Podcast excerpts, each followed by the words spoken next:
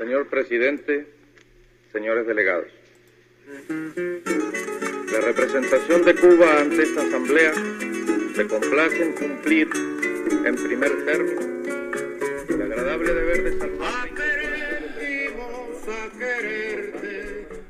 El Shalom, der Literatursender.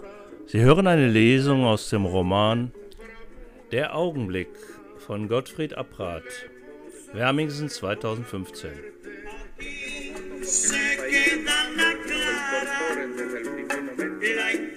El grupo de naciones no alineadas que luchan contra el imperialismo, el colonialismo y el neocolonialismo. Hacemos llegar también desde las clases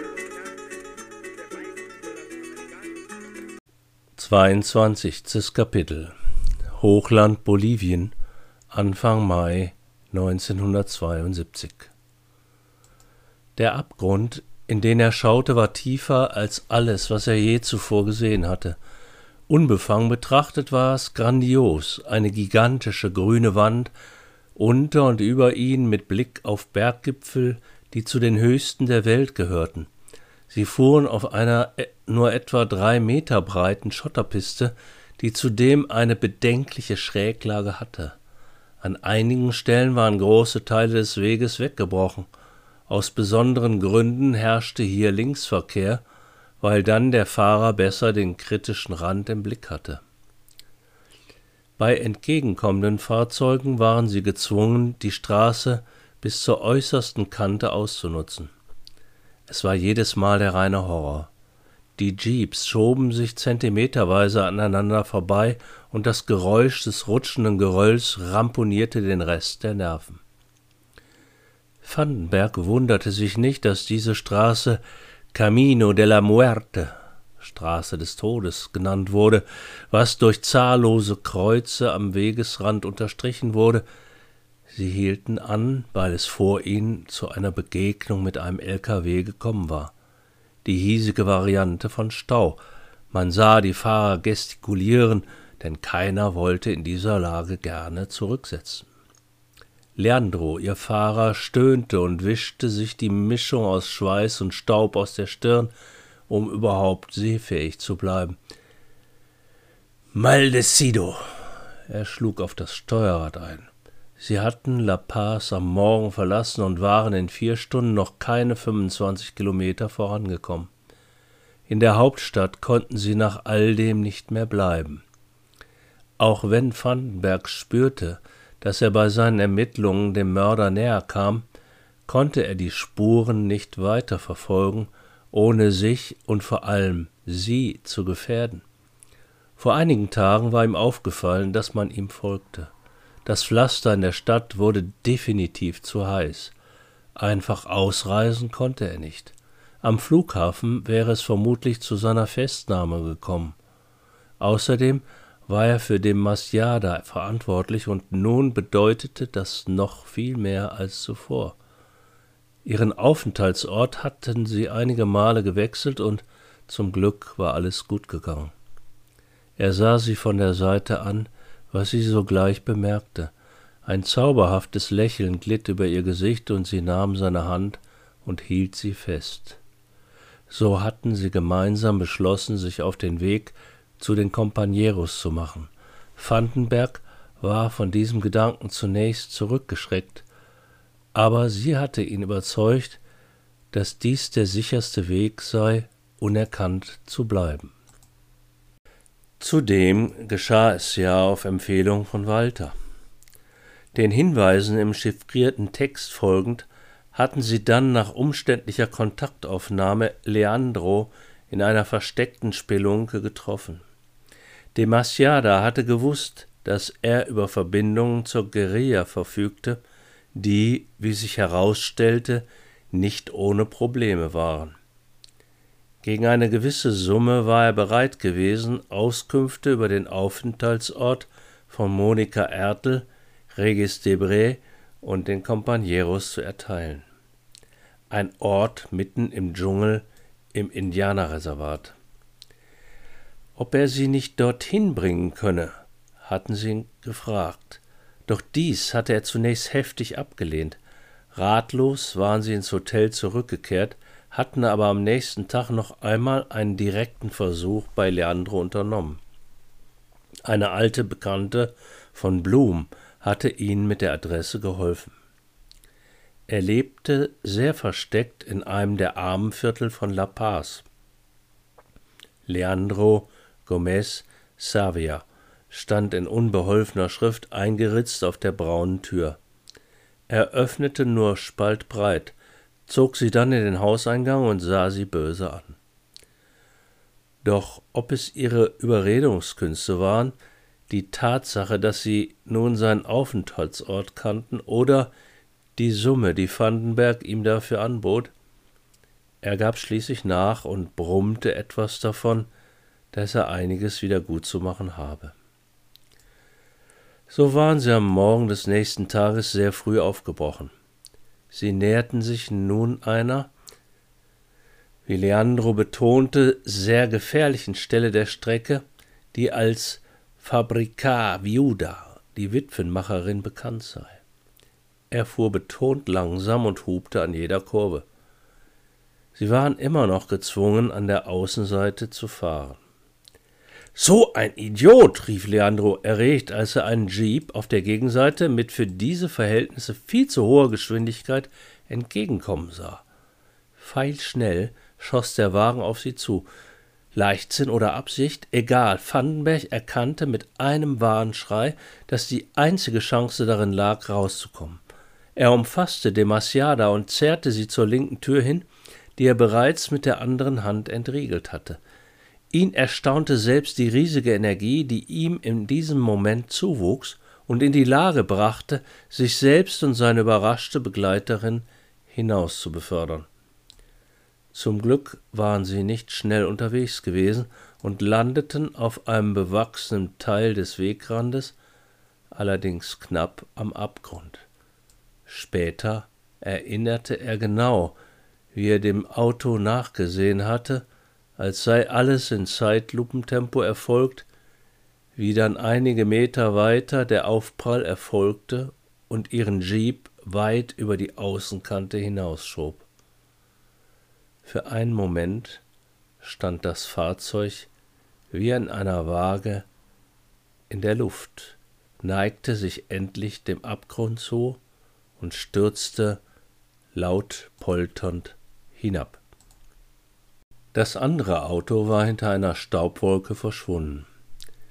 Sie hingen am Abhang in kritischer Lage, hielten sich an den Felsbrocken und wurden sich erst jetzt schaudernd bewusst, wie knapp es gewesen war.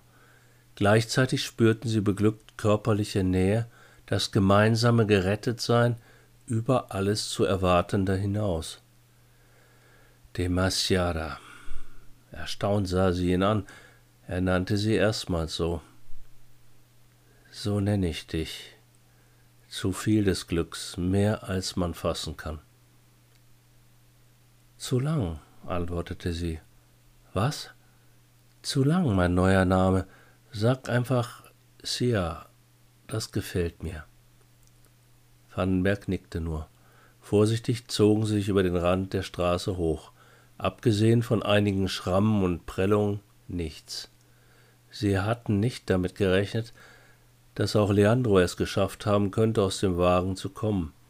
Er war ein Stück den Hang heruntergerutscht, hatte sich aber an einem Gebüsch festhalten können und rief sie nun zur Hilfe. Vorerst konnten sie ihn nur beruhigen, denn es war unmöglich, diesen Steilhang ohne Seil zu überwinden.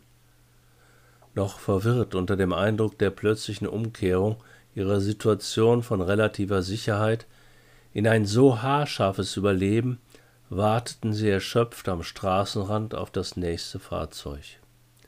Es war wie eine Ewigkeit. Schließlich rumpelte ein LKW heran und hielt mit quietschenden Bremsen. Zu ihrem Erstaunen sprang eine Frau fortgeschrittenen Alters aus dem Führerhaus, eine Cholo indigener Abstammung mit dem unverwechselbaren braunen Boiler, auf dem streng zusammengebundenen Zopf. Mit verschränkten Armen und streng heruntergezogenen Mundwinkeln sah sie sich die Unglücksstelle an, als wolle sie einen Tadel aussprechen. Dann, als sie Leandro bemerkt hatte, holte sie ein starkes Seil aus ihrem Auto, bedeutete mit einem knappen Handzeichen Vandenberg, es an einem Felsen oberhalb der Straße festzubinden und warf es dem Abgestürzten zu. Nur mühsam und mit einiger Hilfe konnten, konnte sich Leandro hocharbeiten, er blutete am Arm. Sie hieften ihn ins Fahrerhaus des LKWs und die Alte winkte ihnen zu, aufzusteigen und zusammenzurücken. Es war eng, aber es ging, wenn auch Leandro mächtig unter Schmerzen stöhnte. Mit lautem Getöse sprang der LKW an und sie verließen, merkwürdig schnell, den denkwürdigen Ort. Die Strecke blieb holprig, staubig und beunruhigend nah am Abgrund, stieg noch an auf über 5000 Meter, so dass der Sauerstoffmangel langsam eklatant wurde. Nach einer weiteren Stunde aber erreichten sie eine besser ausgebaute und befestigte Piste, bis sie schließlich in endlosen Schleifen wieder bergab fuhren. Die Frau sprach wenig, nur kurze und schwer verständliche Bemerkungen. Nach einer halben Unendlichkeit erreichten sie in der Abenddämmerung Karanavi, eine kleine Provinzstadt, und fanden sogar ein annehmbares Hotel. Der Portier schien über den Verlust ihrer Koffer nicht weiter erstaunt. So etwas kam vor. Vandenberg war froh, dass er seine Papiere, etliches Bargeld und das Notizbuch mit den wichtigsten Angaben im Jackett mitgeführt hatte. Auch Walters Brief war dabei. Leandro hatte sich früh in sein Bett verkrochen, während sie nun beide allein auf der angenehm warmen Terrasse des Hotels saßen. Das Klima in den Yungas, der Urwaldzone Boliviens, war subtropisch. Er ging alles noch einmal durch. Jemand hatte erneut einen Mordversuch auf Demasiada unternommen, außerdem auf ihn selbst und möglicherweise auch auf Leandro. Ihr Ziel war die Kontaktaufnahme mit Monika Ertel und Regis Debré. Wer hatte davon wissen können, abgesehen von Leandro? Und wer hatte ein Interesse daran, sie an diesem Kontakt zu hindern? Er nahm das Schreiben aus Wien noch einmal zur Hand, las jedes Wort nach und erkannte den Fehler, den sie gemacht hatten. Sie hatten sich die ganze Zeit über darauf verlassen, Hinweise von den beiden Genannten zu bekommen und dabei übersehen, dass der im ersten Teil benannte Mann eine Gefahr an sich bedeuten konnte, denn seine Enttarnung war doch mitten im Gang. Wer war das? Und wo war er zu finden? XY aus B. Bogotá, Brasilia, Buenos Aires.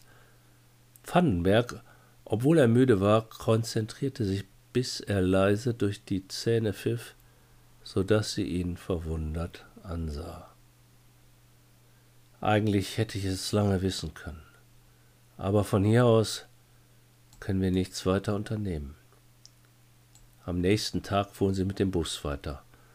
Man muss es Leandro lassen, dachte Vandenberg, dass er mit keinem Wort dem Verlust des geliehenen Jeeps nachtrauert. Er machte auch nicht die Anstalten, den Plan aufzugeben, die Companeros zu finden. Nach längerer Zeit, Fahrzeit bedeutete ihnen der Fahrer, dass sie aussteigen müssten. Der Bus hielt auf freier Strecke in einem durch Schluchten unterbrochenen Urwaldgebiet.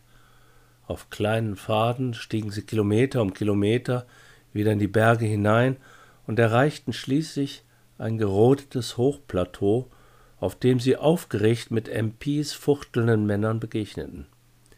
Mehr gefangen als empfangen geleiteten sie diese zu einer Art Zeltstadt, dem Quartier der bolivianischen Befreiungsarmee.